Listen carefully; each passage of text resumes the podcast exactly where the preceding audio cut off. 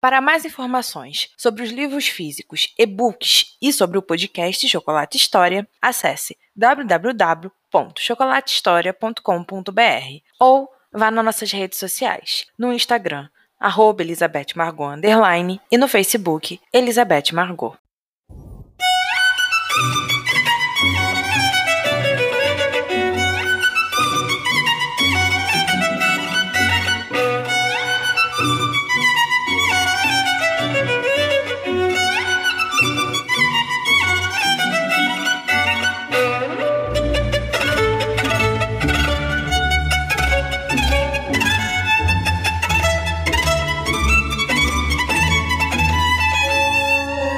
Beatriz podia jurar que teria uma semana calma. Esse era o planejado. O baile dos Johnsons, tão esperado por sua mãe, só seria na outra semana, o que a deixava com o tempo livre. Bia seguiu para os jardins e ali passou a maior parte da manhã lendo. Estava realmente feliz com aquilo. O irmão havia saído e a mãe e Barbie ido visitar outras nobres. A casa era só dela.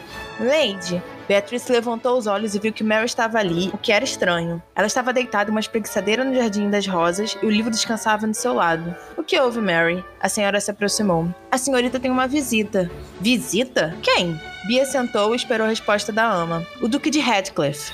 A Bradley levantou em um pulo e olhou em direção à casa. O que ele está fazendo aqui? O que, que ele quer?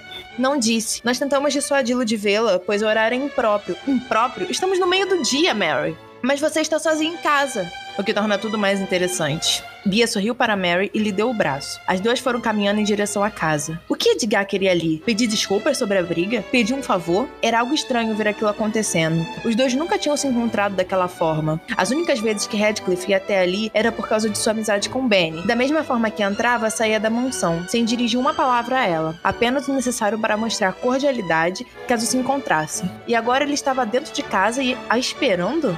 Onde ele está, Mary?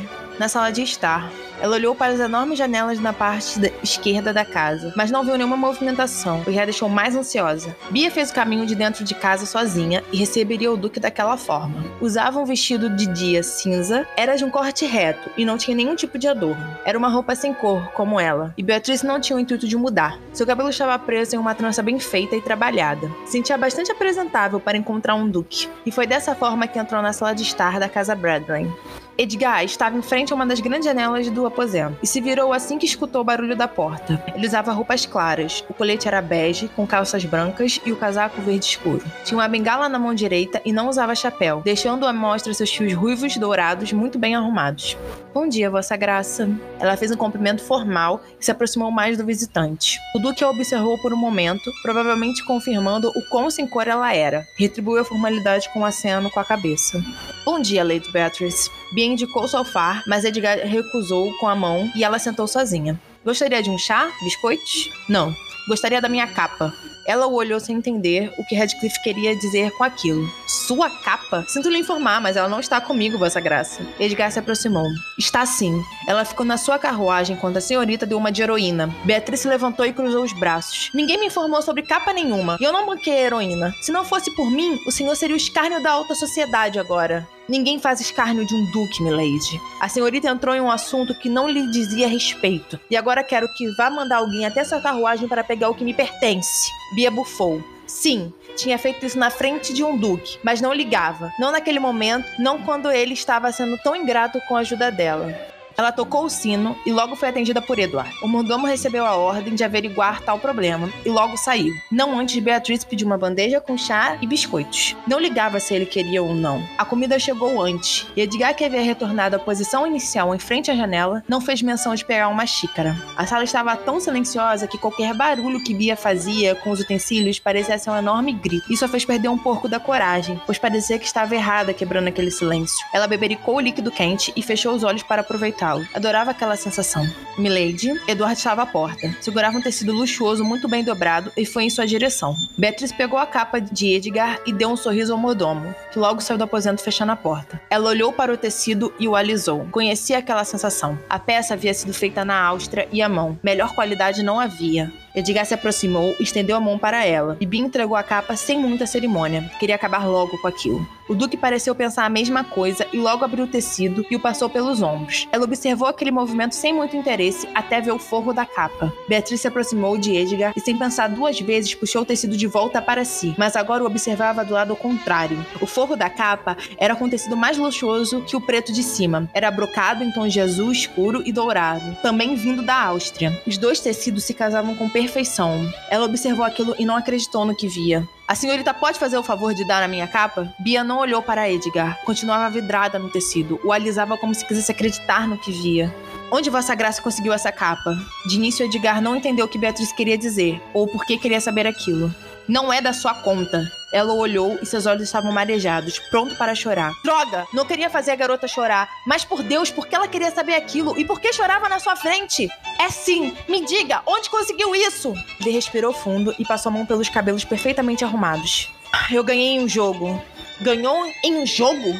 Edgar assentiu e observou de soslaio. Beatriz tinha voltado a encarar a capa, mas quando ele achou que ela ia desabar de vez, a jovem enrolou o tecido e jogou para ele com toda a força que tinha. Ei! Radcliffe pegou a capa com um rápido reflexo e olhou estupefado. Por que fez isso? Ficou maluca?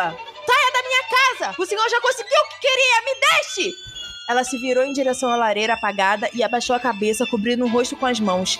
Eu não fiz nada de errado. Não jogue essa raiva em cima de mim. Sim, você está certo. A culpa é só minha, mas não sou eu que saio por aí apostando presentes meus. Então foi aí que Edgar entendeu tudo. Aquela capa tinha pertencido a Marcos. Os dois haviam duelado um dia através das cartas, no clube. E o Marquês tinha ficado sem nada para apostar. Então pegou a capa que usava no dia e deu para ele. Edgar sabia que tinha feito uma ótima aquisição. Era um tecido, uma peça de roupa luxuosa demais e muito muito bem feita. E desde aquilo, aquela capa havia se tornado sua preferida, pois também a lembrava da humilhação de Marcos perder no jogo. E agora tinha descoberto que quem havia dado aquela capa ao Marquês irritante tinha sido Lady Beatrice, a solteirona.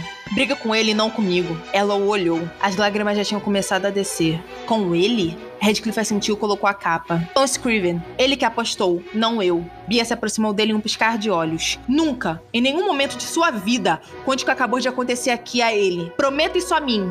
Então Edgar entendeu em que contexto aquela capa estava inserida. A roupa havia sido dada na forma do coração dela. Beatriz amava Marcos. Isso estava escrito na cara dela. Ah, foi a única coisa que Radcliffe conseguiu dizer. Então Bia regalou os olhos e virou as costas. Por favor, Ed sorriu. Não estou aqui para ir contra o pedido de uma leite. Obrigada. Ele fez um simples aceno com a cabeça e se retirou. Tinha conseguido muito mais do que havia ido buscar. Beatriz, a solteirona, apaixonada pelo irritante do Marcos, que agora estava cortejando a irmã dela. Que bela história ele tinha descoberto.